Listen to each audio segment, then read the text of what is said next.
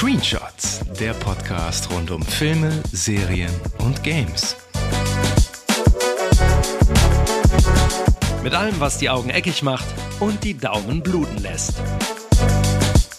Mit Lukas und Philipp.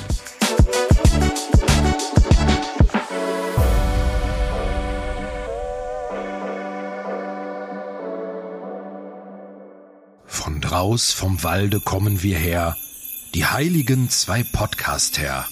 Wir haben Tipps euch mitgebracht zum Gucken in der heiligen Nacht. Der Baum geschmückt, die Kerzen brennen, wenn wir euch unsere Top 3 nennen. Die besten Filme zur Weihnachtszeit. Hört Screenshots und ihr wisst Bescheid. Mein Name ist Philipp. Und ich bin Lukas. Und heute sprechen wir über unsere Top 3 Lieblingsweihnachtsfilme. Wie immer bei unseren Chartsfolgen nennen wir abwechselnd unsere Favoriten. Sollte ein Film ein zweites Mal auftauchen, reden wir natürlich nicht ein zweites Mal darüber. Und wenn alles optimal läuft, dann besprechen wir heute sogar insgesamt sechs Filme. Genau, und übrigens, da wir nur über Filme sprechen, hat Loriots geniale Feiertagsbetrachtung des Kleinbürgertums Weihnachten bei Hoppenstedts leider keinen Platz in der heutigen Liste. Aber bevor wir loslegen, mal ganz allgemein gefragt, Lukas, was ist denn eigentlich ein Weihnachtsfilm? Das ist eine gute Frage. Was macht einen Weihnachtsfilm für einen persönlich aus? Das sollten wir vielleicht beide mal besprechen. So ist ja, ja. unterschiedliche Kriterien. Also bei, soll ich einfach anfangen? Ja. Mhm, gerne.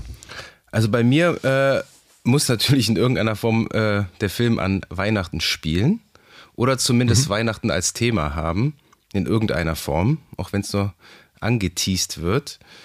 Dann müssen alle Filme, also ja, ich weiß nicht, wie ich es anders beschreiben soll, so eine Art, äh, so richtig viel good Movies sein, einfach in irgendeiner Art und Weise. Die müssen mich an meine Kindheit äh, beziehungsweise an die Jugend erinnern oder an das innere Kind. Und ähm, deswegen sind meine Top 3 Filme auch nur Kinderfilme, in Anführungszeichen, sage ich jetzt mal. Und ähm, was bei mir auch noch eine extrem große Rolle spielt, ist Musik. Nicht nur mhm. die, die, die Songs, sondern vor allem auch die Filmmusik. Und die Filme müssen immer, wie es sich an Weihnachten gehört, ein Happy End haben. Und was macht für dich einen guten Weihnachtsfilm aus? Ja, ich würde da, wie man so schön sagt, größtenteils d'accord gehen. Ich frage mich gerade, was mit ähm, Klassikern wie zum Beispiel deiner Nummer 1, äh, drei Nüsse für Aschenbrödel, ähm, ne, das der Fall ist, der weder an Weihnachten spielt, äh, noch irgendwie weihnachtliche Themen hat. Ne? Der ist einfach ein Weihnachtsfilm, weil er an Weihnachten gezeigt wird immer. Ne? Ich habe den noch nie gesehen. ja, ich dachte, ich versuche es einfach mal ins Blaue, Blau hinaus. Ich dachte früher immer, das wäre so ein ähm, so ein Schmuddelfilmchen. der Titel suggeriert das irgendwie. Ja, der Prinz hat zwar hautenge Hosen an und äh, aber es ist kein Schmuddelfilm, aber der hat keine weihnachtlichen Bezüge. Ich glaube, da ist wirklich, das ist ein bisschen wie Dinner for One, was einfach an Silvester kommt. Ähm, ja, einfach irgendwie ein Weihnachtsklassiker, ohne das thematisch zu untermalen. Ähm, bei mir ist es aber auch so, würde ich sagen, es muss an Weihnachten spielen, oder wenn es nicht an Weihnachten direkt spielt, eine weihnachtliche Thematik haben, dass es irgendwie auf Weihnachten hinarbeitet sozusagen und sich die Figuren und die, das Setting und die, die, die Handlung um das Thema Weihnachten dreht im weitesten Sinne. Ähm, Happy End würde ich auch sagen und bei mir ist auch die Musik ein ganz, ganz klarer Anteil ähm, an der Weihnachtsstimmung, die der Film verbreiten sollte. Ja.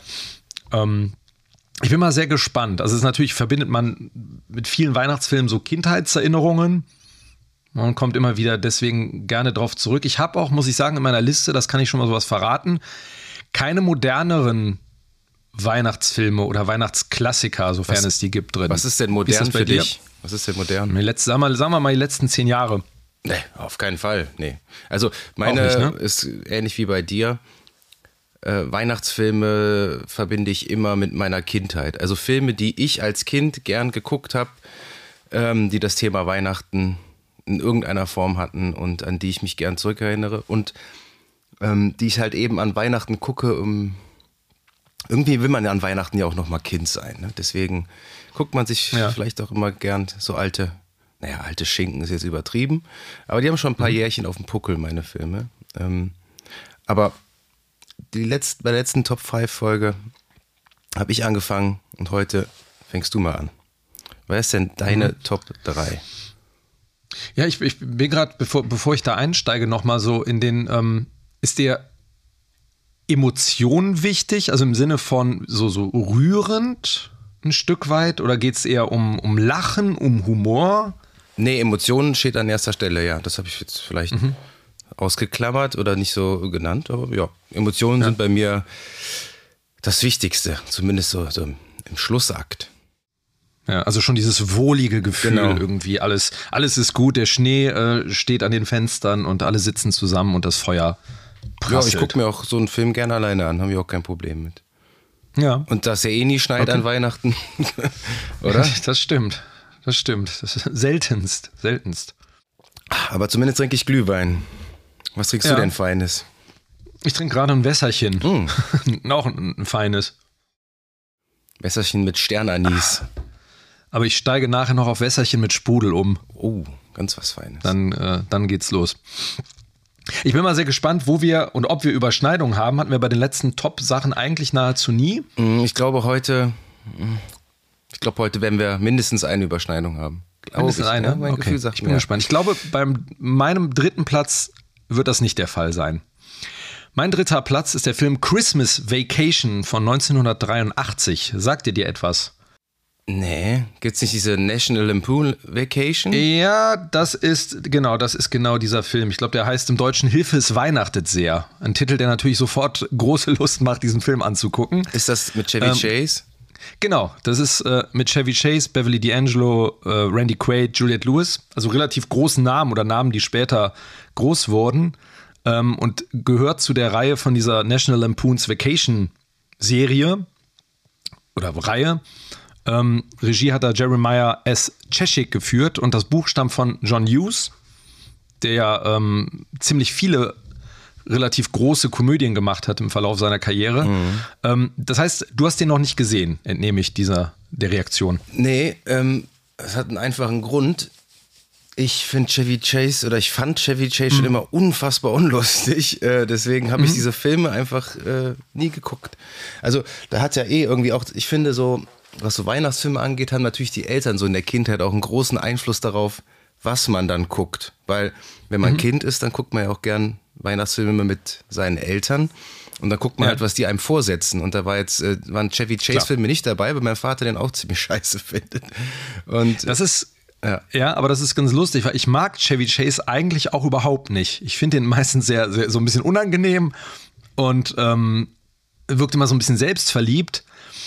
Und das hat er auch in diesem Film, aber das kommt dem Film total zugute diese ganze Art. Also ich ähm, kann ja mal ganz kurz zu der Handlung kommen. Ähm, also der Film dreht sich quasi um den ja, wohlmeinenden, aber komplett unfähigen Familienvater Clark Griswold, der alles dafür tun möchte, ein gutes, altmodisches, aber gleichzeitig auch irgendwie ultimatives Weihnachten zu feiern, wie es in seiner Kindheit immer getan hat. Und eigentlich geht es im Film darum, dass diese Pläne, diese, äh, die er da hat, die er da schmiedet, eigentlich die ganze Zeit torpediert werden, ja, sei es durch die Verwandten, sei es durch irgendwie die defekte Elektronik, die er benutzt oder durch halt den Ehefrust, der sich so aufgestaut hat in den, in den letzten Jahren. Und ich finde, er spielt halt in diesem Film diesen Trottel, diesen Warmherzigen, bei dem alles schief geht, wahnsinnig gut. Das ist so eine sehr, sehr coole Mischung aus Slapstick und ähm, ja, so Wortwitz. Also man merkt, dass John Hughes da auch Drehbuch geschrieben hat. Das ist ein wirklich sehr, sehr lustiges Drehbuch mit sehr hoher Gagdichte. Und was ich so schön finde, ist, dass der Film halt alle Weihnachtsklischees halt so total auf Stufe 11 äh, überhöht darstellt. Ne? Also es fängt dann an beim selbstgeschlagenen Baum, der halt einfach viel zu riesig ist und dann beim quasi Aufschneiden des Netzes dann halt alle Fenster so zerschlägt. Dann lebt da so ein aggressives Eichhörnchen drin, ähm, das in der Tanne wohnt. Dann hat er so eine Lichterkette, wo irgendwie, ich glaube, 20.000 Birnen dran sind fürs Dach, wo dann halt eine defekt ist und der den ganzen Film halt versucht herauszufinden, welche das ist. Und dann eskaliert das natürlich alles am Ende total in den Streitigkeiten der Familie. Und der ist sehr, sehr lustig. Also ich leg dir den sehr ans Herz. Aber das ist National Lampoon's Vacation, ist das? Christmas Vacation. So. Vacation gibt's auch. Das ist ja davor, wo die in so einen Freizeitpark reisen. So irgendwie eine Woche so. Urlaub haben und dann da. Okay. Das ist ein Freizeitpark. Ich glaube, da gehören da mehrere hm? Filme zu. Also bei Chevy Chase. Es gibt irgendwie, ja, es gibt die European Vacation, der ist ganz, ganz schlimm mit Willy Milovic als Bayer. Oh. Ähm, in der Nebenrolle, was so, so komplett absurd ist. Und dann gibt es noch irgendwie. Passt natürlich Willi Milovic als Bayer. Das natürlich, passt, äh, klassischer Bayer, klar. Kommst du mal. Ähm, ja, es ist ja, da, da, da beschuhplatteln die alle und so, die Deutschen, die ganze Zeit. Das ist ein ganz, ganz, ganz furchtbarer Film. Dann gibt es noch irgendwie, ähm, irgendwie Viva Las Vegas, irgendwie Vacation oder so. Der, der kam dann irgendwie 30 Jahre später, so ungefähr. Die sind auch echt nicht gut, aber der ist wirklich gut geschrieben und lustig und gerade weil diese ganzen Klischees so auf die Spitze getrieben werden, die man alle irgendwie kennt, jetzt gerade auch als man selber irgendwie Familienvater, ne, geworden ist. Allein was so Baumkauf und sowas angeht. Ich meine, ich will jetzt gar nicht vom selber schlagen reden. Ähm, Wobei das jetzt auch schon für stark amerikanisiert ist, oder?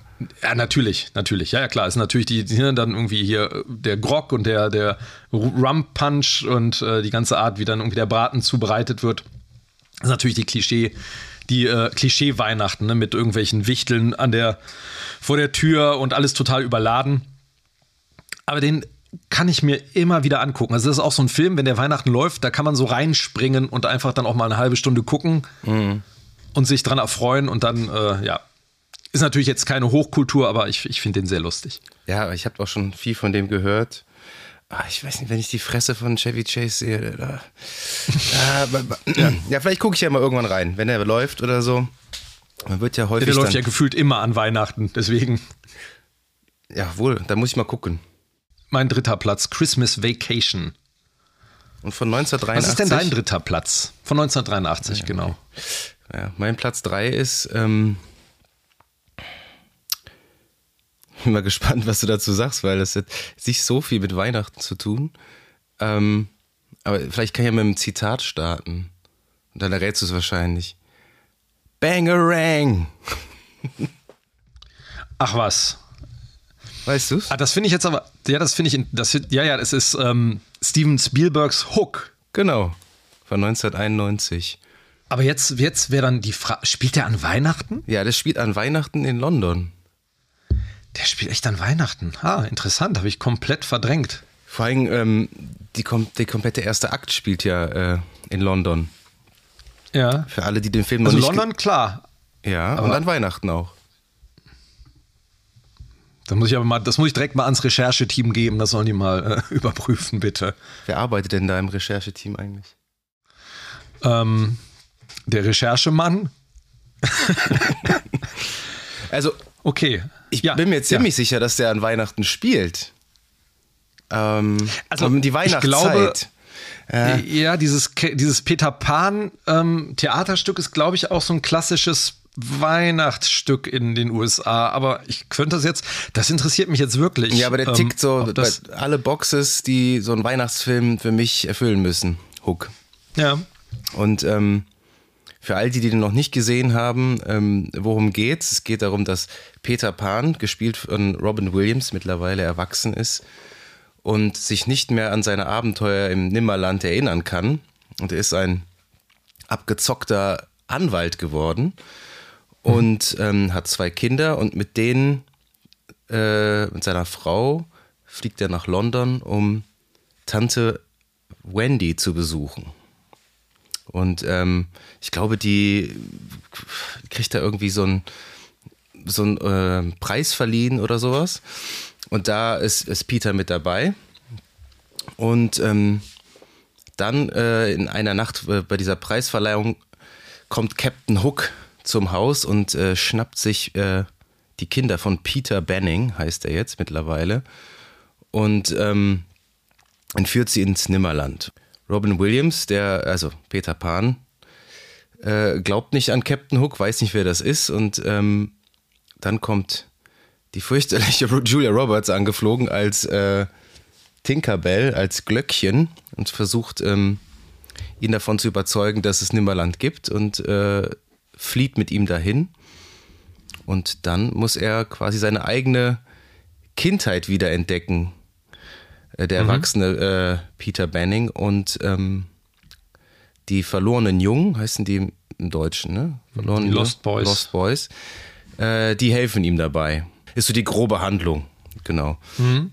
Und warum mag ich den Film so gern? Erstmal, weil ich ihn in meiner Kindheit unfassbar oft gesehen habe, weil der halt irgendwie so ein wohliges, warmes Gefühl irgendwie auslöst. Der ist total charmant, der ist lustig, der ist stellenweise auch traurig und ähm, der hat äh, ganz viele tolle Szenen, die ich total gern mag. Es gibt ähm, auch so viele sentimentale Szenen, so schmalzige Szenen, so der, der klassische Spielberg-Schmalz. Aber ich mag das in dem Film einfach total gern. Diese eine Szene, wo die Kinder äh, Peter Pan, also den Peter Benning, den alten Peter Pan, wieder erkennen und der äh, der kleine Junge zu ihm sagt, oh, there you are, Peter. Also da, da kriege ich immer Gänsehaut. Das, und dann äh, natürlich untermalt von der unfassbar schönen Musik von John Williams und ähm, auch den jetzt einfach nochmal zu sehen, so dass, äh, wie, wie er dann wieder lernt zu fliegen und ähm, sein, seinen wunderbaren Gedanken wiederzufinden. Und sein wunderbarer Gedanke ist, dass er Papa geworden ist. Und ähm, ich, ich, der, der Film ist total cheesy. Der ist auch, ähm, der mhm. hat der hat da so ganz viele tolle Sets, aber der wirkt halt eher auch wie so ein Musical, obwohl da jetzt nicht so, so viel gesungen wird. Und ich Musicals eigentlich überhaupt nicht mag, aber ich mag den einfach total gern. Und äh, ich finde, die Besetzung ist perfekt. Robin Williams als Peter Pan. Robin Williams wirkt ja schon immer wie so ein Kind, das im Körper eines Mannes gefangen ist. Also der ist wie maßgeschneidert für die Rolle. Dann als Antagonisten äh, Captain Hook, Dustin Hoffmann finde ich auch wunderbar. Das Zusammenspiel mit äh, Bob Hoskins als Smee finde ich große Klasse und ähm, ich verstehe bis heute nicht, wieso äh, Steven Spielberg den Film selbst nicht so mag. Ähm, ich kann super viele Leute verstehen, die sagen, die mögen den Film nicht, aber ich mag den total gern und ich gucke den auch gern an Weihnachten und ähm, vor allem dieses, dieses, dieses Endbild, was schon aussieht wie so ein Gemälde, wo die Familie da wieder irgendwie so zusammenkommt und der Noodles heißt der, glaube ich, dann irgendwie sich mit Feenstaub da beträufelt und dann wegfliegt und so. Ich weiß nicht. Ich mag den an, an, an Weihnachten gern. Ich versuche jetzt gerade bei den ganzen Sachen, die du erzählt hast, die für mich mal in, in eine Reihe zu bringen, weil ich habe so viele Fragen. okay. Also vorweg, ich habe den damals im Kino gesehen und weiß noch, dass ich total beseelt und beflügelt, was beflügelt ist natürlich ein guter Begriff dafür, ähm, aus dem Kino rauskam und dachte, oh, wie toll, der, wann, von wann ist der 91? Mhm, 91, 10, ja. 10 irgendwie, ja, 10 irgendwie gewesen sein. Dann bin ich so aus dem Kino raus und dachte, oh, wie toll und die, die Lost Boys und wie diese Landschaften und das Fliegen können und diese ganzen Sets. Der hat mich schon ganz schön abgeholt damals. Und ich fand auch, du hast jetzt gesagt, die schreckliche Julia Roberts. Empfindest du die als schrecklich? Oh, als, voll, als ja. Ich find, das ist der, der größte Kritikpunkt am Film für mich, dass äh, die irgendwie so horny auf Peter Pan ist. Das verstehe ich nicht. Aber das ist ja die, die äh, Figur ist ja so. Die Tinkerbell, die ist ja, die will ja eigentlich im, im Original die, die Wendy ja sogar umbringen, weil sie so eifersüchtig ist. Und äh, ja, schmeißt die da irgendwie aber das ins Wasser das, bei das, den das, passt, das passt irgendwie zum Ton des Films auch irgendwie überhaupt nicht. Und ja. Ähm, ja, ich weiß, ich fand die, also ich fand, sie war auch eine Fehlbesetzung. Also ich mag Julia Roberts generell halt auch einfach nicht so gern. Aber die wurde auch, glaube ich, nicht zu Unrecht äh, für eine ähm, goldene Himbeere nominiert in dem Film. Also. Ja.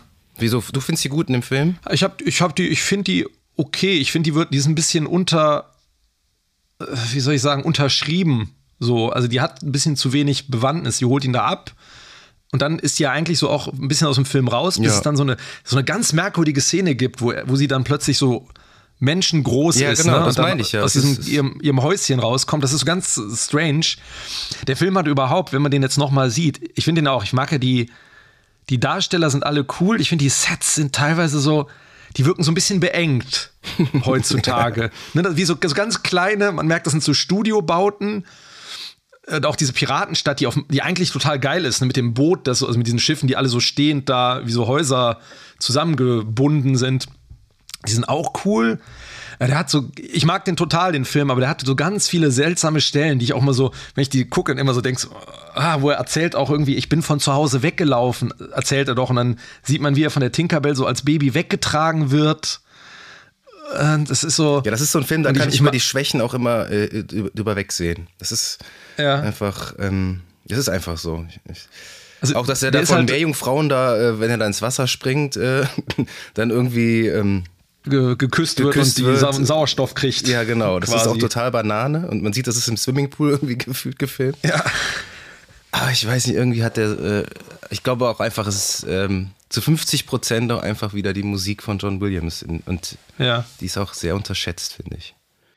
Ja, ich finde, also für mich gehört das das Hook, ich weiß, ich glaube, das ist Flight to Neverland, ne? Ich glaube, das, das gehört für mich echt zu den fünf besten John Williams-Themen. Ja, man kann den ganzen Score einfach von vorne bis hinten, kannst du den Ja. komplett durchhören. Da gibt es eigentlich wenig qualitativen Abfall. Ja, oder auch das Hook-Thema, ne? Dieses mhm. Hook. Das ist halt genau. halt auch so. Wie auch eingeführt sollte doch ein wird, Musical werden, oder? Sollte das ein Musical werden? Urspr ja. Ich glaube, es war ursprünglich mal wirklich ein Musical und dann haben die das ganz rapide reduziert. Jetzt singt ja nur noch die Tochter von ihm, glaube ich, ne? wo die so sehr theatralisch mhm. an so einem Balken hängt und so in den Himmel schaut, ne? Und dann na na na na na. Genau. So ihren, ihren Kram da singt. Aber selbst das Ähm. mag ich. es ist einfach. Du bist halt, es ist bist schon- halt einfach ein Zucker, Zuckersüß innen drin. Das ist halt, kannst es halt nicht ja, der- verleugnen. Ja, ich bin normalerweise nicht so, aber der Film knackt mich. Ich weiß nicht wieso. Ja. Ja, Robin Williams ist halt einfach eine Granate, ne? Also auch in dem, der, der, in dem Film. Diese, der hat, der hat, das sind diese typischen, die, die, der, der verkörpert da diesen albernen Robin Williams, aber dann auch den ernsten so, ne? Der diese Emotionen so, so gut rüberbringt, wie er sie es normalerweise nur schafft, wenn er einen Bart trägt in dem Film. Ja, Ne? aber diese. Gratwanderung kann Robin Williams ja, finde ich, äh, Ja, wie ja. kein zweiter. Dieses, dieses Tragische auch irgendwie. Ja. Ja. Was ich auch mag, ist, dass so viel auch in dem Film auch offen bleibt. Also auch, dass das Krokodil ihn am Ende dann, ne, den äh, Spoiler, Spoiler, Spoiler, den, den Hook verschlingt, aber gar nicht so richtig. Ne? Er verschwindet ja einfach nur.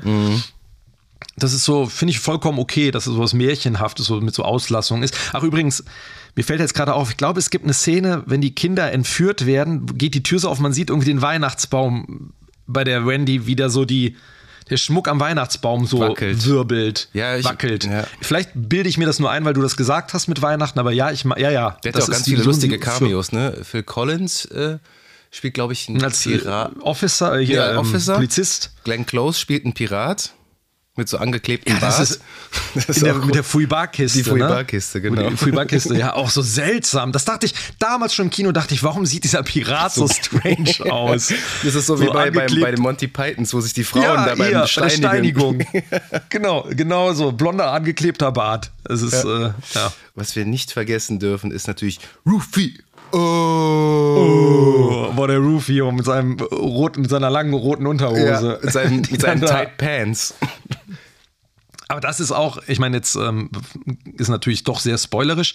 Da war ich immer, da war ich echt überrascht, auch damals im Kino, dass der, dass der stirbt. Ja, Das, da, da, das ist krass. Also es ist so auch für gut, Kinderfilm, weil, ne? ähm, Aber so ganz ja, blutlos aber das, auch, ne? So aber das macht den Hook wenigstens mal so, ne, das gibt ihm nochmal was Gefährliches, weil der ist ja. Ja. so ein bisschen, man findet den ja auch irgendwie, der ist ja total unterhaltsam, der ist ja, ne, Ja.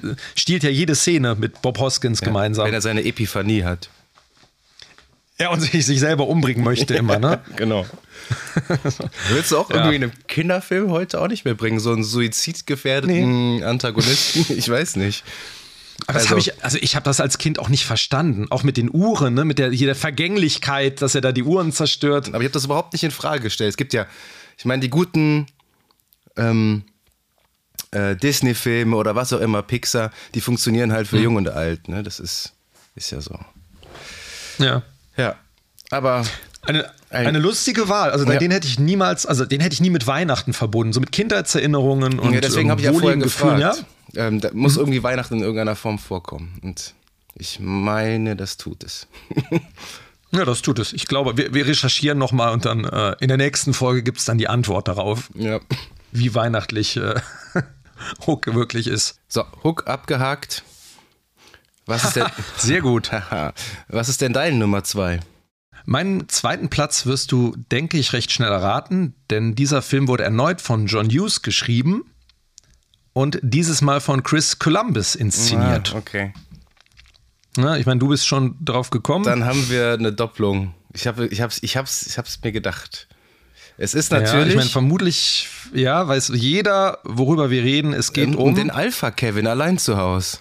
Home Alone, genau. Kevin allein zu Hause von 1990. Ja. Ähm, auch dein zweiter Platz oder verrate ich jetzt schon, verrätst du dann schon zu viel? Also wir lassen es erstmal so stehen. Also es ist mein zweiter Platz, ein Film mit einer, ich sag mal, genial einfachen Idee, der bei einem Budget von 18 Millionen Dollar, einen sagenhaften Box-Office hatte mit 480 Millionen Dollar und der äh, den kleinen Macaulay Culkin dann zumindest für ein paar Jahre und wie ich finde auch zu Recht zu einem Megastar gemacht hat. Ich glaube, den Film kennt wahrscheinlich jeder. Du findest zu Recht, ähm, das finde ich, das finde ich interessant. Ich würde sagen, ja. Ich würde, ich würde sagen, also jeden Cent wert. Mhm. ähm, ob die Filme danach noch äh, qualitativ so Richie Rich standgehalten haben. Richie, ja, Richie Rich, aber hast du mal, ähm, bevor wir jetzt auf Home Alone kommen, hier äh, das zweite Gesicht gesehen? Nee. Wo er den ähm, mit Elijah Wood, da spielt er so einen psychopathischen kleinen Jungen.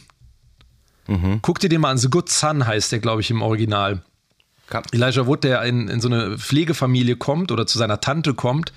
Und äh, Macaulay Culkin spielt halt den, den Sohn der Familie und ist am Anfang halt recht normal. Und dann fängt er halt an, mit so, so ähm, selbstgebauten Waffen auf Tiere zu schießen und äh, seine kleine Schwester immer so zu quälen. Und das wird dann immer, immer schlimmer. Also richtig so, das ist halt ein Horrorfilm, ein halber. Ist, kam der nach Home Alone? Der kam, ja, ja, das waren irgendwie, ich glaube, zwei, drei Jahre danach. Und das Krasse ist halt einfach, dass du halt diesen relativ niedlichen Jungen aus Home Alone da hast, der dann halt wirklich sehr, sehr gruselig ähm, agiert. Vor allem mit Elijah Wood, der halt da total niedlich ist, ne? Sieht halt eigentlich genauso aus wie. Kleine Frodo. Halt, sieht, er, sieht seit Jahren immer. Ja, der, so ein Mini-Frodo, ne? So total lieber, kleiner und als Gegenstück. Apropos niedlicher Elijah also Wood, hast du mal das Remake von Maniac gesehen? Äh, ja. Das ist nicht so niedlich. Ich habe das. Nee. das ist auch ganz schön fies. Mhm. Das Original war auch schon ganz schön fies. Aber ich mag das Ende total gerne. Ähm, fröhliche Weihnachten. Fröhlichen Weihnachten zusammen. ja, aber wirklich. Ähm, aber kommen wir doch mal zurück zu den McAllisters. Ja, genau. Ähm, ich kann ja mal gerade für die zusammen äh, eine Zusammenfassung geben, die den Film nicht gesehen haben, die drei Leute auf der Welt Braucht wahrscheinlich. Ich glaube nicht, oder? Ja, also ich meine, im, im weitesten Sinne geht es ja darum, dass, dass Kevin allein zu Hause gelassen wurde, weil seine Familie, die über Weihnachten verreist ist, ähm, ihn zu Hause vergessen hat und er muss dann erstmal so mit den Unwägbarkeiten des Alltags klarkommen und genießt seine neu gewonnene Freiheit in vollen Zügen und dann irgendwann bekommt er Besuch von zwei trotteligen Einbrechern, Harry und Marv, die es auf sein Haus abgesehen haben und Kevin entschließt sich, das Haus mit allen Mitteln zu verteidigen. Das ist der relativ einfache Plot. Ja. Gut zusammengefasst. Und ich, ja, danke. Ich ähm, versuche den Film eigentlich jedes Jahr an Weihnachten zu gucken. Ich kann den immer und immer und immer wieder angucken. Ja, ich auch. Der wird traditionell auch immer, wenn ich Zeit habe, geguckt. Aber dann auch natürlich nur an Weihnachten. Das ist kein Film, den ich mir jetzt irgendwie außerhalb von der Weihnachtszeit angucke. Natürlich ja. stilecht am ersten Weihnachtsfeiertag auf Sat 1 mit extrem langen Werbepausen, obwohl man den überall ja. streamen kann, wird er dann irgendwie im linearen ja. Fernsehen geguckt. Der Sat 1 Ball muss fallen der, Genau, der ne? muss einfach fallen, ey. Ich weiß noch, die Videokassetten damals, wo man den aufgenommen hat, dieser fucking Ball ja. immer, ey. Immer, immer schön vorspulen. Nicht rausgeschnitten, sodass man den Ball noch so, so durchschimmern hat sehen, wenn die Werbepause so rausgeschnitten ist. Ja. Das war immer sehr, sehr gut. Übrigens hat der Film auch, glaube ich, echt dafür gesorgt, dass viele Eltern ihren Kindern den wunderschönen Namen Kevin gegeben haben. Ne? Sorry an die Kevins ja. da draußen, aber ja. ich glaube, ja. der hatte Hochkonjunktur nach dem Film. Aber warum? Also ich habe eben schon gesagt, die Idee, also die Prämisse ist ja relativ simpel, wobei ich das fast naja, man, man unterschätzt den Film ein bisschen, wenn man den auf das letzte, das ist ja eigentlich so das letzte Drittel, ne, wo dann halt der, der die Cartoon-Gewalt da mit den ganzen Fallen kommt. Das dauert relativ lange, bis es dahin, dahin erstmal geht. Ich finde den Einstieg, also dieser ganze Einstieg und auch wie er dann erstmal alleine dann einkaufen geht, ne, und dann dieser vermeintliche psychopathische alte Mann mit den Stiefeln und dem Salzfass. Aber vor dem hatte ich auch als äh, Kind immer Angst der ist ja auch super creepy. Also der ist ja auch über, der guckt ja auch immer übertrieben creepy, mhm. immer so von oben herab, ne? Und äh, untersichtig inszeniert. Ähm, aber ich finde so diesen ganzen Einstieg mag ich sehr gern. Ich habe den vor einer Woche mit meiner Frau geguckt. Mhm. Auf Blu-ray. Und ich muss sagen, so, also es gibt ein paar, wie, wie soll ich sagen, also so hier Suspension of Disbelief ist da, also da muss schon ziemlich viel verzeihen, ne? Ja, was so die, die, die, absolut. die ganze Idee angeht, damit das überhaupt funktioniert. Aber was ich immer wieder toll finde und auch bei ähm, Alleine New York der Fortsetzung auch noch gut finde, ist, wie, der, wie dieses Drehbuch gebaut ist. Also alles, alles, alles, was irgendwie am Anfang vorkommt, wird später dann wieder geerntet. Das ist total krass. Es werden irgendwie, der Vater erwähnt in so einem Nebensatz, hier, pass auf deine Micro Machines auf. Äh, da bricht man sich ja den Hals, dann sieht man einmal die Spinne am Anfang, so die Gegebenheiten im Haus, die Treppe, der goldene Zahn von Joe Pesci und so. Das wird alles so ganz clever schon etabliert und am Ende alles abgeerntet. Das ist, also dieses Drehbuch ist wirklich so, wie man es macht. Mhm. Das ist richtig, richtig gut, finde ich. Das stimmt, ja. Da hat John Hughes so für Weihnachtsfilme hat er offensichtlich ein Händchen, ne? Oder ein, ja, ja ein Händchen. Also und ähm, und halt auch einfach, ich finde diese Idee, irgendwie Joe Pesci als einen der Gauner zu nehmen. Das ne? wollte ich auch sagen. So, so vollkommen gegen den Strich besetzt auch, ne? Ja, und vor allem, aber du, das Ding ist ja, du, also als ich den als Kind gesehen habe, ich weiß gar nicht, den habe ich, glaube den zweiten habe ich im Kino damals nur gesehen. Aber ähm, du weißt ja nicht, dass das Joe Pesci ist von Goodfellas. Also das war als Kind. Nee, nee, ich auch, wusste ich auch ja nicht. So deswegen, also wenn man halt Goodfellas und Casino und die ganzen, wie ein wilder Stier dann ähm, gesehen hat und dann nochmal später dann Home Alone guckt, dann hat er eine ganz andere mhm. Wucht. Dann denkt man irgendwie, ach geil. Ja, aber schon als Kind merkst du, dass er so eine Gravitas, also dass der so eine im Gegensatz zu Daniel Stern, der, der Trottel ist immer so, der, der ist so der gefährlichere tendenziell. Also der gibt ihm so eine Legitimität. Ja, dass er auch so total cholerisch so, halt auch einfach ist. Ne? So, also ja, genau, genau. Und dieses Duo und die ganze, der Film ist auch, der ist auch so knackig, ne? Der ist so, so knackig erzählt. Der hat keine Längen, kein, kein Fett und ähm, ja, ich mag den wahnsinnig gern. Ich kann den echt immer, immer wieder gucken. Und jetzt kommen wir wieder zurück zu Hook zu der Connection. John Williams natürlich, ne? Also ähm, auch dieser Score, den er da kreiert hat, ne? Diese, äh, ich meine, das Titelthema und diese, diese ganzen ähm, Weihnachtslieder, der der dafür erschaffen hat, ja auch, ne? Die es ja zum Teil gar nicht gab. Echt so moderne Klassiker, ne? Ein Titel hier, Somewhere in My Memory, ist auf jeden Fall auch immer fester Bestandteil meiner Christmas-Playlist. Und das ja. äh, wird dann auch immer geschmettert. Ja, die Musik ist wunderbar. Vor allen Dingen auch äh, zum Finale hin, wenn er dann seine Mutter wieder sieht und auch die Szene mit dem, mhm. ich, mir fällt jetzt der Name von diesem vermeintlich bösen Opa mit der Schneeschippe nicht mehr ein. Aber wenn sie sich da, ja. wenn die in der Kirche quatschen, der seine Enkelin da äh, besuchen möchte, mhm. die ist auch wirklich schön. Also, der hat auch so seine stillen Momente, die, die cool sind. John Candy irgendwie wirkt irgendwie auch irgendwie so ein bisschen deplatziert später. Ähm, irgendwie mit seiner Das ist Polka. wahrscheinlich die John, John Hughes Connection ja, genau, irgendwie. Stimmt.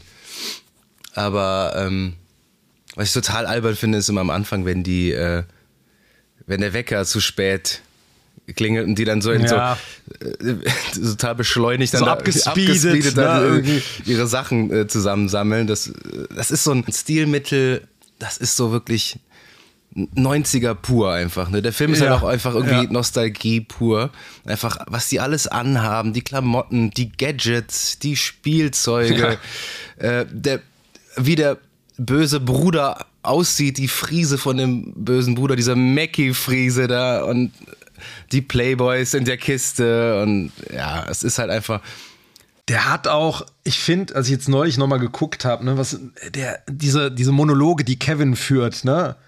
So, ne, oh, ich bin jetzt ein Verbrecher und ich kann jetzt nicht zur Polizei gehen, ne, das ist schon so, ha, naja, ja, ja. es ist nicht das, ja, aber das die cleverste Art, äh, sowas voranzutreiben, aber es ist okay, weil der halt irgendwie dann noch ein kleiner Junge ist und irgendwie geht das schon, aber es ist jetzt nicht die schlauste Art, um Sachen so voranzutreiben und zu behaupten, ne. Aber um nochmal zurückzugehen zu Macaulay Culkin, also ich finde halt, der ist halt schauspielerisch, zumindest in dem Fall, finde ich, ist er schon extrem limitiert, aber der hat halt einfach so ein tolles Charisma, wo du dir denkst, so, ja, dem Jungen gucke ich gern zu.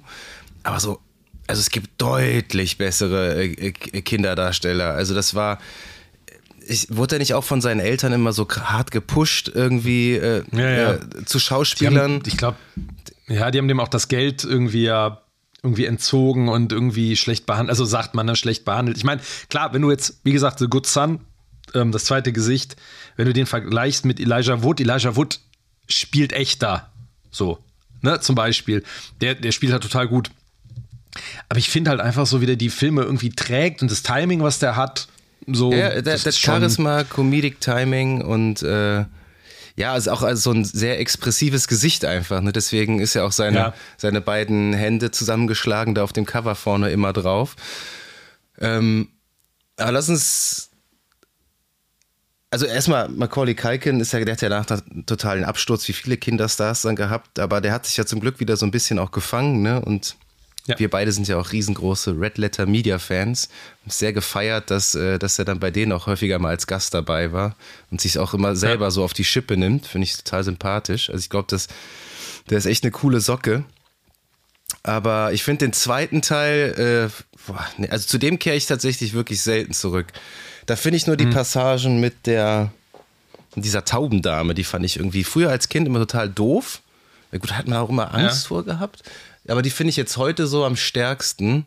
Und ich, das alles, was in dem Haus passiert, das ist halt einfach äh, genau dasselbe halt so, wie im ersten Teil. Das ist, das aber nochmal deutlich drüber. Ja, das, ne? das ist diese so äh, Krankheit, die die meisten Filme dann haben. Und ähm, ja, für mich gibt es eigentlich immer nur den ersten, den zweiten, hm, weiß ich nicht. Mag ja, der, so das gern. ist so ein bisschen, ich finde, der zweite ist so, den kenne ich nicht annähernd so gut wie den ersten. Das ist so ein bisschen Fluch und Segen, dieses Sequel-Ding, weil der am Ende ja ganz clever zum Teil mit diesen, also, weil die, die beiden Einbrecher ja auch eine Erwartung haben, ne? Die reagieren ja zum Teil anders auf die Fallen, nur um dann halt in eine weitere Falle zu tappen.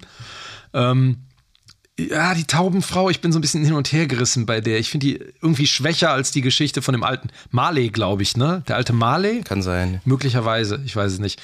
Aber ich mag im zweiten Teil die ganze Hotelgeschichte. Mit irgendwie, Donald Trump? Ich finde dieses Hotel. ja, gut, der kommt ja eine Zehntelsekunde vor, aber mit hier Tim Curry als äh, Concierge.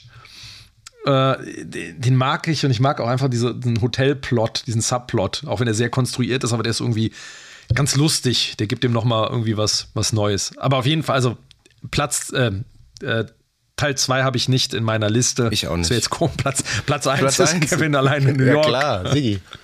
Klaro. Ähm, nein, aber ich finde Platz 2 auf jeden Fall verdient. Ich glaube, so geht's. Ich glaube, den gucken viele immer wieder gern an Weihnachten. Mhm. Das stimmt. Was ist denn dein zweiter Platz? Mein zweiter Platz hat eine Konstante. John Williams. da ist er wieder. Ist er wieder. Äh, und mhm. auch Chris Columbus. Hm. Und ja, jetzt muss ich. Jetzt musst du ja, überlegen. Gib mir noch einen. Noch einen Tipp. Ich überlege gerade, ich muss gerade überlegen, mhm. welche Filme Chris Columbus alle gemacht hat. Ja, ich gebe dir noch einen Tipp. Also, Alfonso Cuaron. Was? Alfonso? Was? Okay, ja, das ist ein bisschen verwirrend. Es geht um drei Teile eines Franchises. Nur die ersten drei. Und das, mein Platz zwei ist Harry Potter 1 bis 3. Jetzt, jetzt haust du mich aber hier echt aus den Socken. So, was, ist, was ist das? Ja, okay. Harry Potter 1 bis 3. Mhm. Jetzt musst du aber mal, mal weiter ausholen. Ja, ich habe halt nicht so, ich, ich finde diese Klischee-Weihnachtsfilme bis auf Kevin allein äh, zu Hause, mag ich halt irgendwie nicht. Also es gibt, ja. es gibt ähm, Weihnachtsfilme sind für mich Filme, die ich halt auch gern an Weihnachten gucke, wenn es draußen kalt ist. Es kommt Weihnachten auch vor in Harry ja. Potter, das darfst du nicht verneinen. Deswegen ähm, schafft er es auch da rein. Ich erinnere an dieses wunderbare Thema ähm, Christmas at Hogwarts heißt es, glaube ich. Ich glaube, es kommt im ersten. Die Filme kamen ja. alle am Weihnachten raus. Vor allem die ersten beiden. Ja. Ich meine, der dritte auch, oder? Jetzt, also mit Harry Potter erwischst du mich echt auf einem Fuß, der gar nicht vorhanden ist, gerade, ehrlich gesagt. Bist du nicht selber so ein Harry Potter-Fan? Nicht so richtig. Nee? Ach, du hast doch hier diese blöde Tasse, aus der du immer trinkst. Ja, die wurde mir mal geschenkt. Seit ich, das ist, das ergab sich ja so, dass ich in, hier in den äh, Universal Studios war, wo diese Harry Potter Welt ist. Dann habe ich der Kollegin erzählt, ne, dass ich da so beeindruckt war, dass sie da Hogwarts nachgebaut haben. Mhm. So mit so ein bisschen ähm, False Perspective, dass das so aussieht, als wäre das so riesengroß. Und da gibt es so eine Attraktion drin, wo man da so durchfährt. Dann habe ich das erzählt und dann schien das irgendwie haften geblieben zu sein. Aber ich habe jetzt. Krass, okay. Ich dachte mal, du wärst voll der Potterhead. nee, nee. Ich könnte jetzt noch nicht mal die ersten drei Harry Potter und also der Gefangene von Azkaban war, genau, glaube ich, der beste. Aber ja, der, genau, das finde ich auch am besten. Aber für mich zählen nur die. Aber ich wollte jetzt, jetzt habe ich dich, un nee, jetzt ich dich gut, unterbrochen. Alles gut. Also erstmal. Alles gut. Also da geht es auch einfach nur um dieses Gefühl, was die Filme vermitteln. Einfach dieses okay. draußen kalt, äh, drin irgendwie einmuggeln, irgendwie einen Tee einmuggeln. Ne? Äh, einmuggeln, ja, boah, heute haust du es ja, raus. Das, das ja. habe ich mir nicht aufgeschrieben oder so. ähm, irgendwie einen Tee trinken und am besten noch irgendwie so ein bisschen krank sein und dann irgendwie so richtig so und dann diese Filme gucken. Ich weiß nicht, die die lösen so eine wohlige Wärme auch in mir aus. Ich mag die einfach total gern. Vor allen Dingen, äh, die ersten drei Teile, weil die Darsteller da tatsächlich noch Kinder sind und diese naive Art hat irgendwie für mich immer noch den meisten Charme. Und ähm, die Filme haben alle irgendwie eine coole Atmosphäre und natürlich die wunderbare Musik von John Williams, der ja auch nur Platz, äh, nee, Teil 1 bis Teil 3 gescore, äh, den Score gemacht hat. Und ähm, witzigerweise habe ich erst den vierten Teil im Kino gesehen, weil ich war auch, ich habe die immer boykottiert, die Filme. Ich war immer so Team Herr der Ringe und habe die Filme Ja. nicht geguckt. Ich weiß noch, meine damalige Ex-Freundin hat mich dann in den vierten Teil gezerrt. Aber dann hat sie so ein bisschen ähm, mein Interesse daran geweckt. Ich habe dann tatsächlich auch alle Bücher gelesen. Also die alten Bücher habe ich dann nachgeholt. Die sind tatsächlich auch wirklich, die machen wirklich Spaß, die Bücher. Aber warst du dann nicht total lost, quasi im vierten Teil zu sitzen und Ähm, ich habe ja die ersten drei Teile dann vorher gesehen, aber den, so, den okay. vierten nur im Kino. Bei, bei Harry Potter ist es bei mir so, dass ich, ich habe die, irgendwelche habe ich im Kino gesehen. Ich kann aber nicht, ich glaube, die letzten drei oder so vielleicht, ich weiß es nicht mehr. Ich hab, mir ging es nur bei Harry Potter, sowohl bei den Büchern, also ich habe die gelesen, ne? ist jetzt nicht so, ich sage, oh Gott, Harry Potter, wie furchtbar. Das ist schon okay. Ähm, bei mir ging es da aber immer so, wenn ich die Filme, den nächsten Film gesehen habe, dass ich überhaupt nicht mehr wusste, A, was passiert ist und wer die alle sind. Also klar, ich wusste noch, wer Harry Potter und Ron und äh, hier Hermine und so. Aber dann, wenn über irgendwelche ne, so Nebenfiguren, ne, wisst ihr noch, der und der hat den und den Mantel und den, wir müssen den und den Stab suchen, äh, war ich immer komplett verloren. Ich dachte, so, okay, ja, hm. Jetzt verstehe ich, dass du alles gesagt nicht hast, dass du lost bist. Ja, also irgendwie, ne, da ist so, dafür sind mir die, waren mir die nie prägnant genug. Mir ist irgendwie der, der in Azkaban immer so hängen geblieben, weil der halt so, so den, der erste, da sind die noch Kinder, aber nicht mehr so richtig, sondern so auf dieser Schwelle, ne, irgendwie zum Teenager-Dasein und der ist so ein bisschen düsterer. Und Gary Oldman kommt ja das erste Mal davor, ne, als, ähm, äh, genau. Als ähm, Sirius Black. Black, genau. Ja. Ja, aber ich weiß nicht, die kamen halt, das ist halt einfach nur so ein, dieses an Weihnachten rauskommen irgendwie, ich weiß das ist, vermittelt irgendwie so ein Weihnachtsfeeling, diese, diese Filme. Und ich guck mir, wenn, also ich guck mir die jetzt nicht, äh, ich, ich setze mich jetzt nicht hin, schieb mir die Blu-ray rein an Weihnachten und guck mir Harry Potter an, aber wenn die an Weihnachten laufen, dann bleibe ich definitiv kleben. Ja, ich meine, klar, da gibt es ja auch viel diese Situation, dann gehen die in die Stadt runter, alles ist verschneit, ne, trinken dann Butterbier oder wie auch immer das da heißen mag. Schlimm, ich habe so Harry Potter Alzheimer, es kommen nur so Bruchstücke. So Wörter wie Alzheimer. Butterbier. Ist- Meinst du, meinst du die ja, Krankheit? Butterbier. Meinst du die Krankheit gibt's dieses Krankheitsbild? Harry Potter Alzheimer gibt's garantiert, Äh, oder? Hermine, ähm, goldener Schnatz. Einfach nur so eins so Begriffe, kann ich so reinwerfen. Ja, und immer. äh, Hagrid ist dieses Jahr gestorben, Robbie Coltrane. Ne? ja, Ja. sehr schade. Sehr schade. Fitz. Ja, und äh, tolles Cast generell. Abgesehen von den Kinderdarstellern sind alle super. Ja, da ist ja, ich fand das immer so ein bisschen komisch. Ich weiß noch, über den, den ähm, armen Danny Radcliffe wurde ja immer so hergezogen, dass er so, so schlecht sein soll.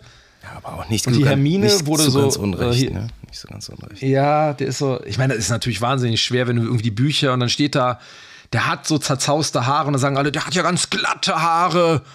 Nicht mein Potter. so, ne? Ich glaube, du kannst Die eh viel falsch machen. Ja, ja. Also, ähm, ja, also ich finde auch, ich fand auch der, der Ron, der wurde ja auch ein bisschen gelobt, der ging mir irgendwann so ein bisschen auf den Sack mit, mit dem Overacting, ne? Ein bisschen mit uh, und Augenrollen und äh, Ja, ich finde halt, je, je, so- je, je älter die wurden, desto schlechter fand ich auch die Filme. Man hat halt auch irgendwie, da waren dann auch nicht mehr, nicht mehr die Big Names so am, äh, saßen da auf dem Regiestuhl, finde ich. Mhm. Ich meine, Chris Columbus, ich, der kann halt einfach Kinderfilme inszenieren. Das ist halt Ja, einfach nur mal ein ja. Fakt. Und Alfonso Cuaron, ich glaube, über den brauchen wir gar nicht reden, ist einer der inszenatorisch besten Regisseure die, so unserer Zeit. Ähm, und das, der, der dritte Teil, der stricht, äh, sticht ja auch voll raus aus, der, aus den acht Filme sind es, glaube ich. Ne? Der sticht da inszenatorisch auch ja. total da raus. Und ja, für mich macht, also für mich ist halt immer beim Film die Musik, ist für mich immer die halbe Miete. Und ab dem vierten Teil, wo John Williams nicht mehr äh, mitgemacht hat, nicht weil er nicht wollte, ich glaube, weil er da irgendwie ähm, München, äh, die Geisha und noch irgendeinen Film irgendwie gescored hat, hat er einfach auch, glaube ich, keine Zeit gehabt, tatsächlich. Ähm, Ja. Aber für mich ging da total viel flöten. Also deswegen, aber ist eine Reihe, die ich trotzdem ganz gern mag. Und die ersten drei Teile auf jeden Fall. Und die gucke ich mir dann gerne an Weihnachten an, wenn sie denn laufen. Okay. Und das heißt aber, damit haben wir quasi schon deinen Platz 1 jetzt auch äh, entschlüsselt. Genau. Der meine, mein zweiter Ta Platz tatsächlich war. Liebe. Ja, natürlich. Klar, aber das ist, ähm, das ist äh, ganz lustig. Also wir werden keine ganz klassische äh, Weihnachtsliste hier haben. So in meinen, den- äh, in meinen meine Filme, die es nicht ganz in die Top 3 geschafft haben, das sind alles Weihnachtsfilme. Also die Klassiker so mit, äh, was, gibt, was gibt's denn da noch? Das Wunder von Manhattan. Der kleine Lord. Der kleine Lord natürlich, klar. Der große Lord, der mittlere Lord. All die ganzen, ganzen Klassiker. Aber schön, okay. Die Harry, Harry Potter 1 bis 3. Genau. Die Weihnachts-DVD-Box. Harry Die Potter 1 bis Weihnachtsedition. 3. Genau. Demnächst Okay. im Handel. Gut, du hast jetzt durch Harry Potter so eine minimale Verbindung geschaffen zu meinem ersten Platz. Ja, darf ich, darf ich raten? Darf ich raten? Nee, la- lass mich, ja, lass mich, ja, ich weiß, ja, da rätst du eh, aber äh, wir sprachen ja schon rüber. Also, D Drehbuch. Drehbuch? Okay, ich, ich mach mal, Chris also, Columbus hat das Drehbuch geschrieben zu deinem Platz 1. nein. Ah, okay, dann, dann nicht. Mein Platz 1, ne, sag ich mal, sorgt seit Jahren für Diskussionen, Weihnachtsfilm oder nicht, spielt in der Weihnachtszeit, findet während einer Weihnachtsparty statt. Es wird Ja. von einem Weihnachtswunder gesprochen. Der Soundtrack nutzt weihnachtstypische Schellenkränze. Jemand trägt eine Nikolausmütze und den Aufschrift Ho, ho, ho. Und am Ende dröhnt Let It Snow aus den Lautsprechern. Und ein, einer der besseren Nebendarsteller von Harry Potter 1 bis 3 spielt eine der Hauptfiguren in meinem ersten Platz. So, Ja, du wusstest Okay, es ja eh El- schon seit, Es ist seit natürlich langem. der wunderbare Alan Rickman als Krieger in Die Hard. Du meinst als Gruber. Ach, Gruber, nee. Sie, ach, Doch, natürlich. Gruber. Han Hans Gruber, aber du wechselst Hans ihn gerade mit, mit Jeremy Irons als Peter Krieg in Stirb langsam 3. Da heißt er nämlich Peter Krieg. Geboren Siehste, Simon das- Gruber.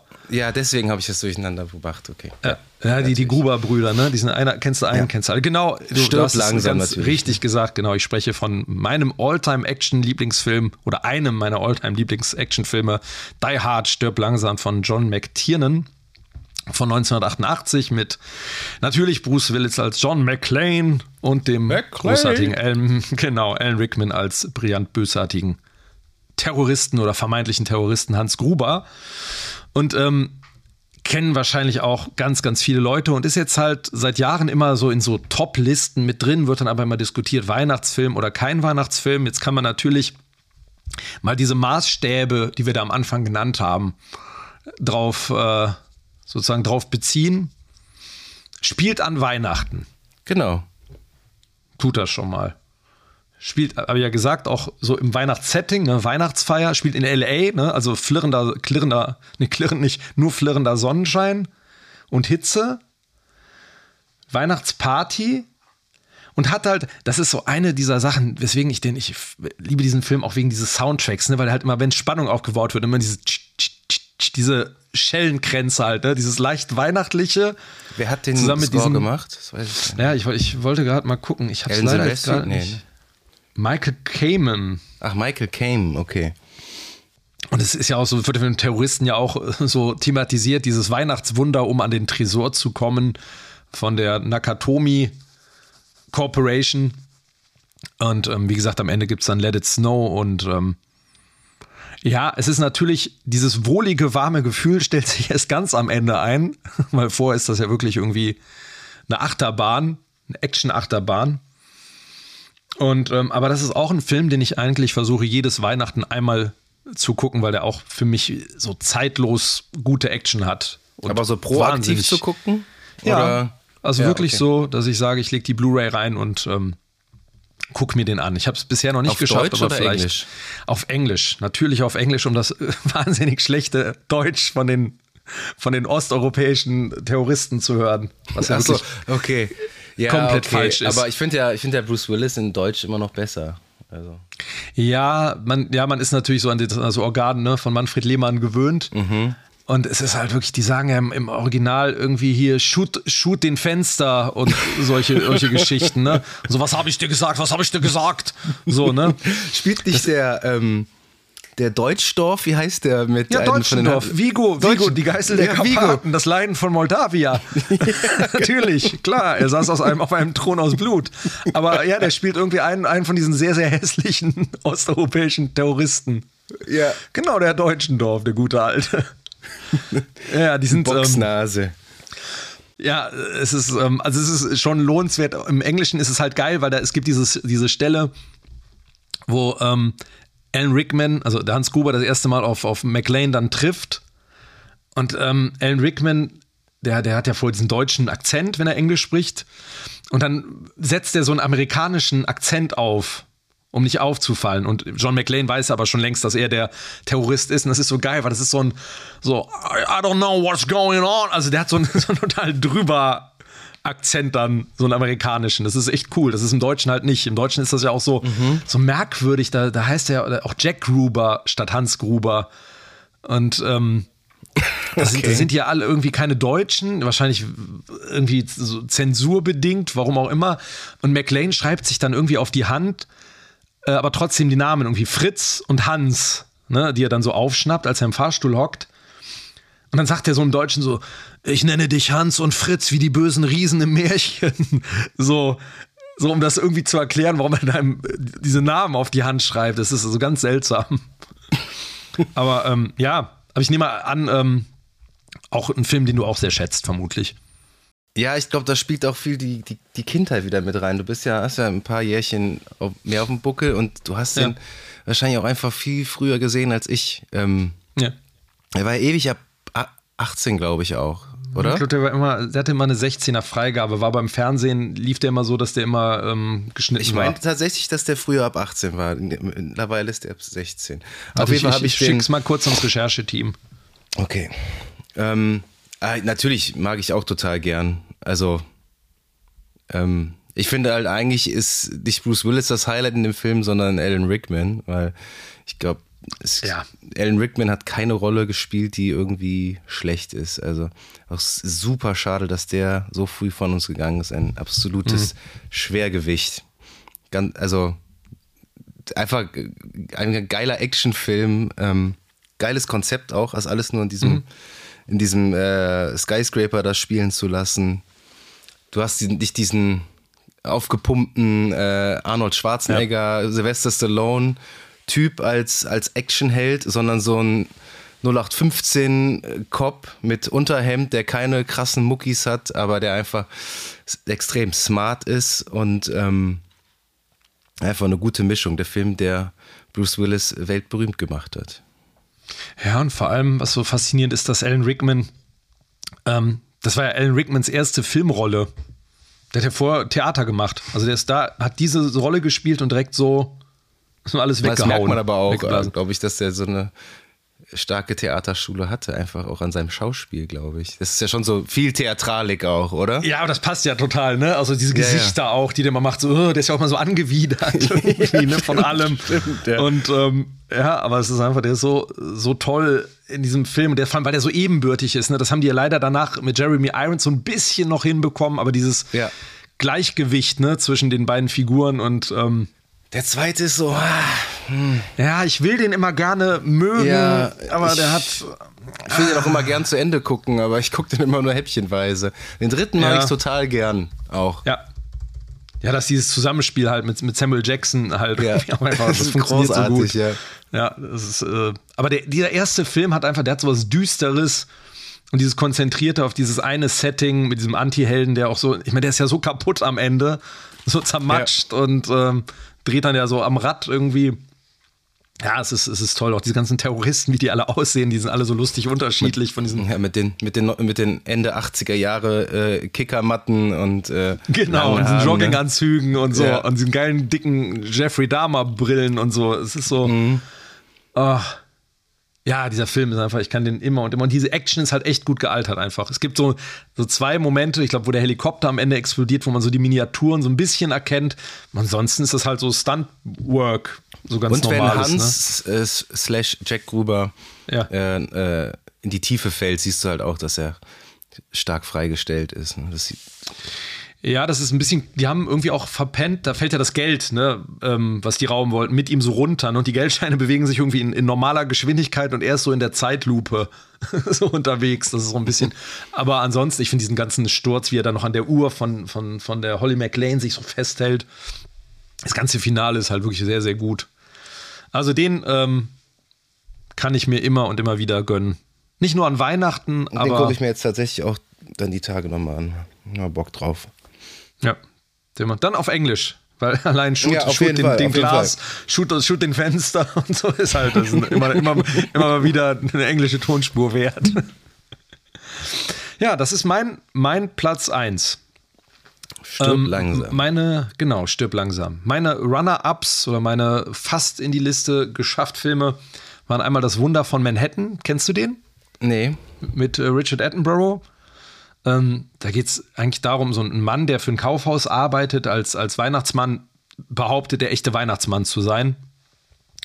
Und äh, macht da total Furore und, ähm, und die Konkurrenz versucht ihn dann quasi äh, ja irgendwie versuchen halt so ein bisschen äh, Dreck sozusagen über ihn ähm, herauszubekommen und ihn so zu verunglimpfen. Und es landet dann am Ende vor Gericht und dann wird halt äh, so vor Gericht entschieden, ist er wirklich der Weihnachtsmann oder nicht? Kann man an den Weihnachtsmann glauben?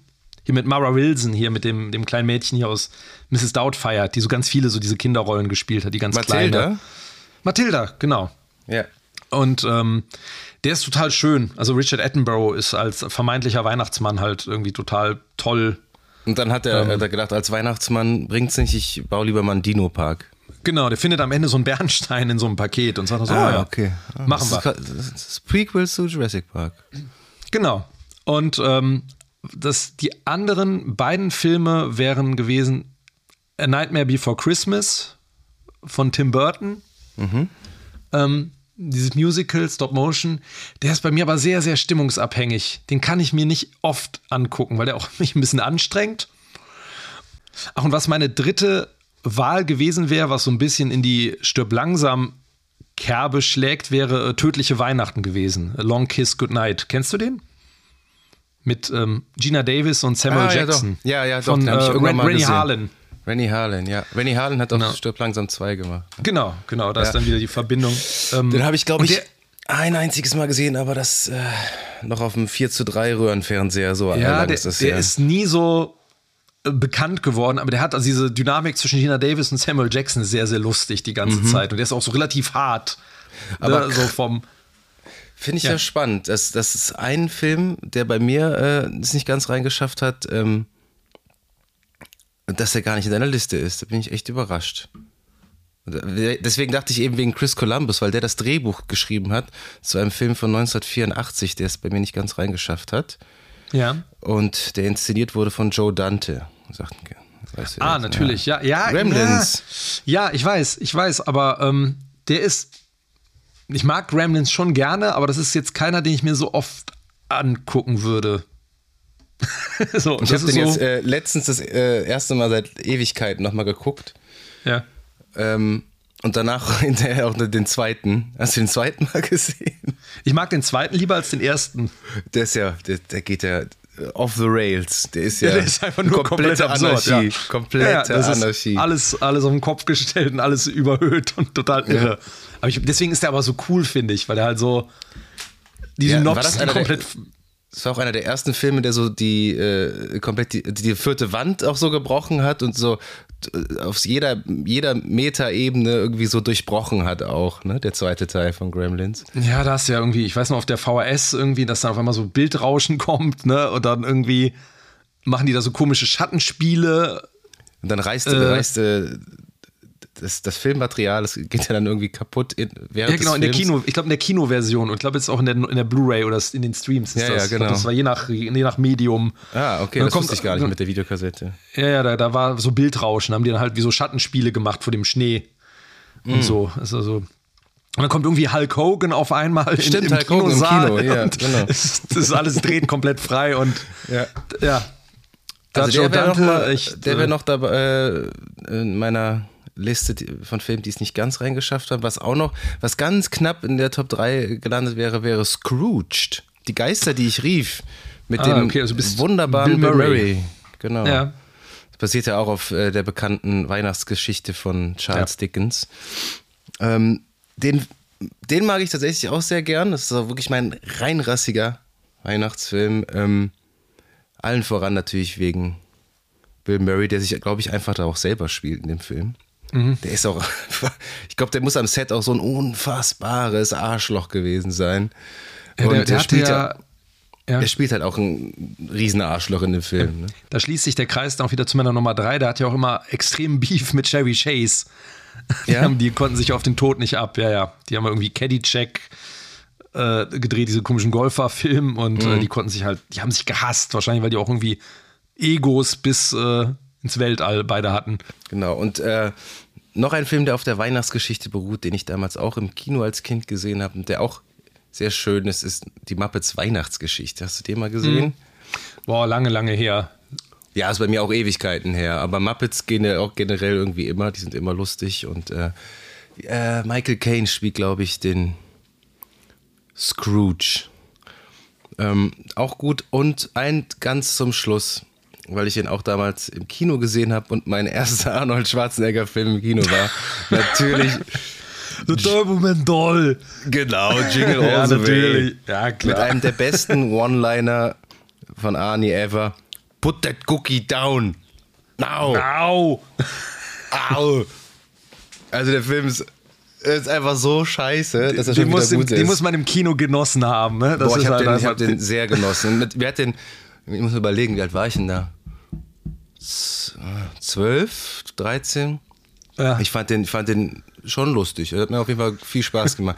Ich, glaube, diese, diese äh, Puppenrentiere da, irgendwie die da vermöbelt, die fanden ziemlich beschissen. Aber ja, der ist, der ist cool, der Film. Oder ist er, ist er von 99? Nee, ne, der ist, Bitte?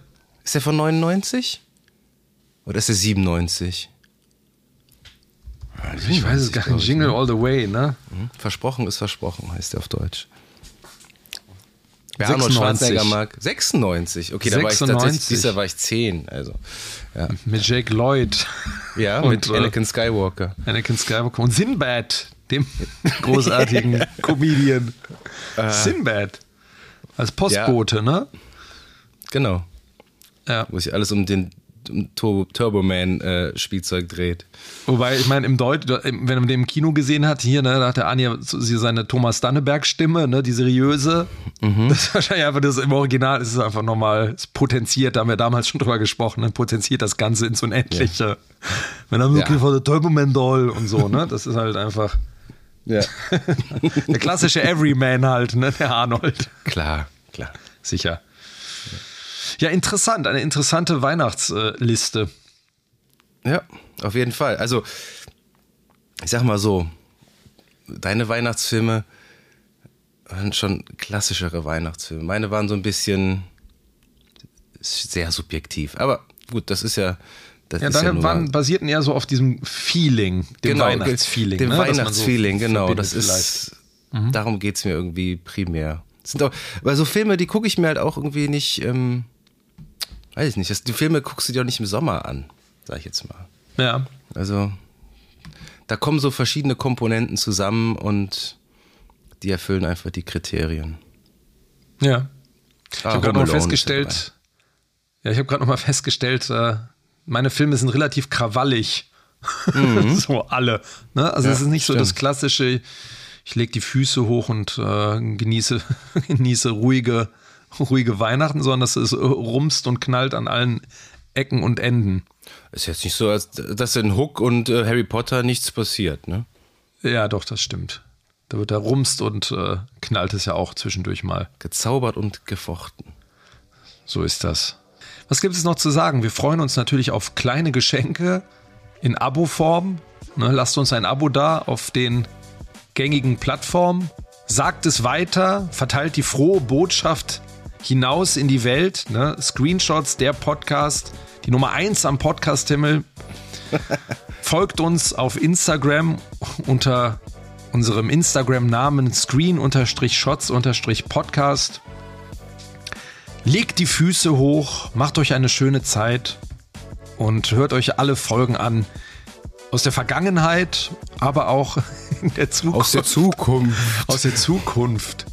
Genau, lasst, lasst den Weihnachtsspirit auf euch wirken und ähm, Genau. Wir wünschen allen Zuhörern und Zuhörerinnen ein frohes Fest mit der Familie und den Liebsten. Und da bleibt uns nur noch zu sagen, ihr werdet noch von uns hören. Ja, ja, ja, ja, ja, ja, ja, ja, ja, ja, ja. Ja, ja, ja, ja, ja, ja, ja, ja, ja, ja, ja, ja.